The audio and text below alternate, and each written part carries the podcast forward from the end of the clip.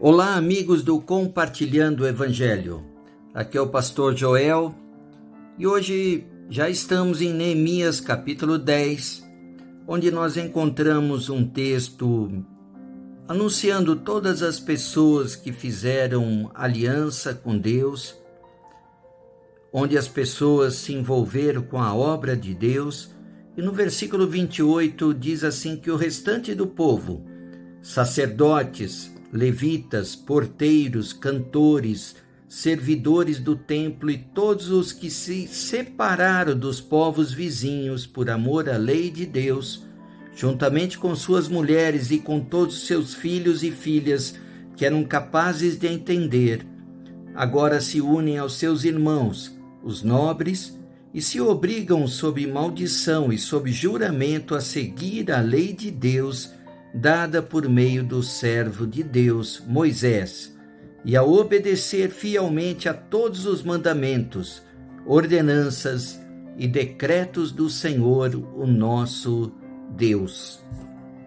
Queridos, além do acordo, foi narrado lá no capítulo 9 da aliança com Deus, eles se consagraram a buscar a Deus e abrir mão de toda e qualquer desobediência, evitando assim a união com outros povos pagãos, não seguindo outros ídolos, seguindo somente o Deus Todo-Poderoso, o único Deus que deve ser adorado, se comprometeram a reconstruir o templo, suprindo as necessidades através dos dízimos e ofertas.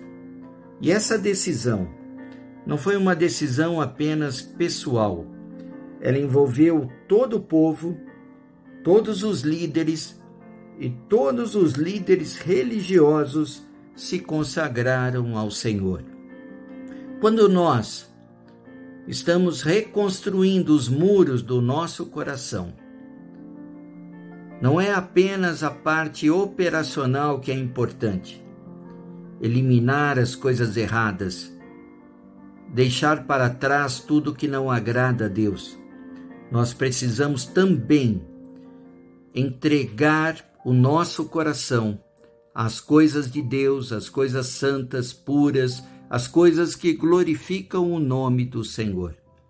E eles também entregaram o resultado do trabalho, do esforço, os dízimos, as ofertas que vinham do fruto do seu trabalho entregaram ao Senhor Deus para abençoar o templo e que não faltasse nada. Deus, quando opera em nossos corações, quando restaura as nossas vidas, pede de nós não apenas atos, atitudes, mas pede o nosso coração consagrado a Ele. Que você possa consagrar a Deus o seu coração neste dia em o nome de Jesus. Que Deus te abençoe.